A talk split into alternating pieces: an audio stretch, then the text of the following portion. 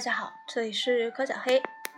今天我们来说第三节非洲的瓜分。一八七零年以前，欧洲列强在非洲只占有一些无关紧要的地区，它们主要是海港、设防的贸易站，以及少数作为从事贸易的附属地，而不是作为领土扩张的基地而获得的邻近地区。随着欧洲奴隶贸易的结束，大多数沿海据点实际上已被废弃，因为合法的贸易不足以维持它们。这一时代初期的欧洲领导人都反复声明，他们反对获取殖民地。一八七零年后，种种因素见第二十六章第七节的结合，使这种反殖民主义的态度完全改变。这时，殖民地被看作母国的财产，未被占领的无防御的非洲大陆变成了帝国主义者渴望争夺的中心。比利时国王利奥波德是帝国主义争夺非洲的领军人物。起初，他主要对东非感兴趣，但在斯坦利于1876至1877年间考察刚果盆地之后，他立刻看到了这一巨大中央地区的潜力。其实，斯坦利本人也看到了这一机会，但他未能得到英国的支持。1878年，斯坦利开始为利奥波德效劳，第二年回到刚果。1879年至1880年间，斯坦利同酋长们签订了许多条约，将至少90万平方英里的土地移交给国际刚果协会。国际刚果协会是在利奥波德的指导下成立了一个新组织。这些酋长根本不知道签订这些条约和接受象征性报酬，便意味着永远失去他们部落的土地、部族的土地。传统上，非洲酋长是受托掌管其人民的土地，他出卖土地就像市场出卖他的市政厅一样。然而，这却是欧洲人在整个非洲大陆的标准做法，其影响一直持续到今天。利奥波德种种阴谋诡计的直接后果是，1884至1885年在柏林召开了一次国际会议，为进一步瓜分非洲领土做了若干规定。会议同意，任何国家若要兼并土地或建立保护国，应该先将其意图通知其他国家。对领土要求承认的，必须取决于有效的占领。各种纠纷应通过仲裁予以解决。由于会议对领土扩张的国际法规达成了协议，整个非洲大陆在不到二十年中就被瓜分完毕。在刚果，利奥波德为了消除对其事业可能存在的批评，于1887年买下了所有非比利时人的产业。他的各种强迫劳动的方法残忍得令人难以置信，以致刚果人口在利奥波德所统治的1885年至1908年间减少了一半，从两千万人下降到一千万人。有关这些暴行的消息渐渐泄露出来，利奥波德不得于1908年将他的刚果领地转交给比利时政府。过去曾为私人财产的领地，这时变成了比利时的殖民地。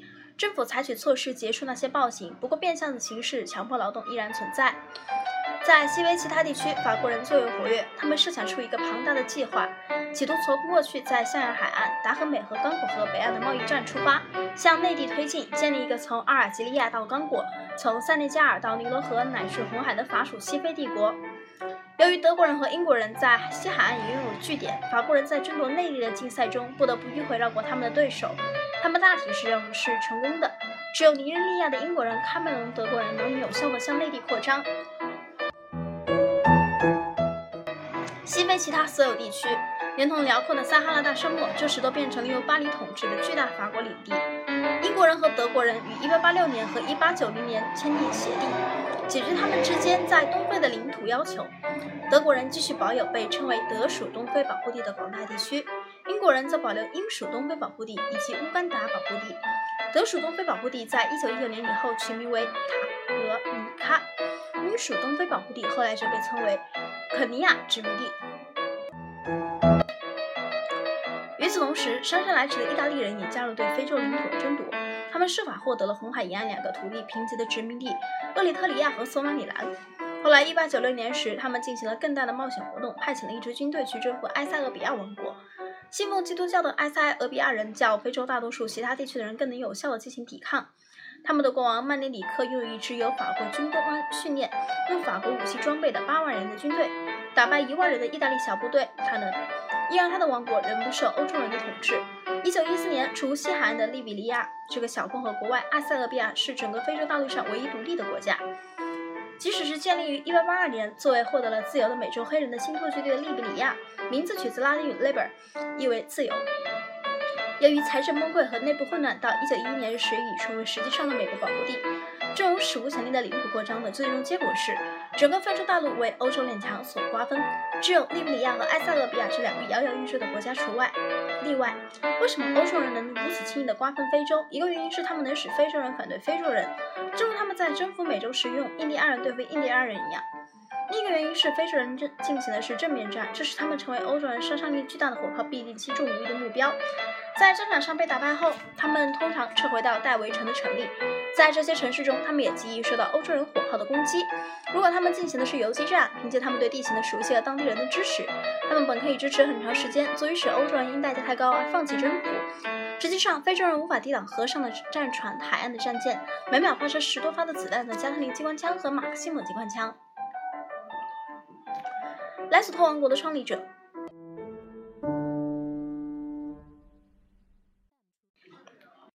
姆什维什姆是莱索托王国的国王和创立者，并不是所有的班图民族都像恰卡那样好战。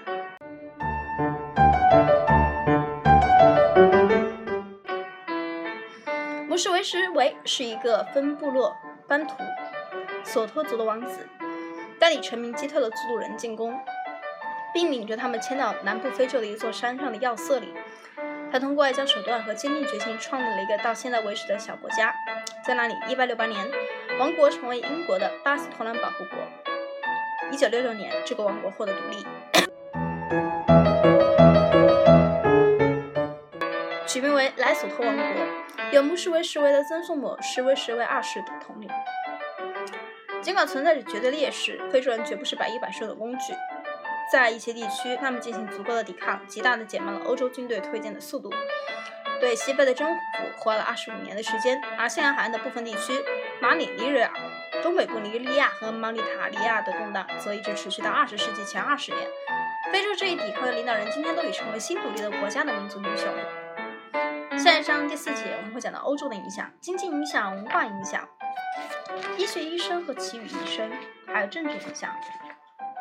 下一节我们还会讲到一些推荐读物。这里是全球通史，从史前史到二十一世纪。我是柯小黑，这是第三十二章非洲。我们下次见。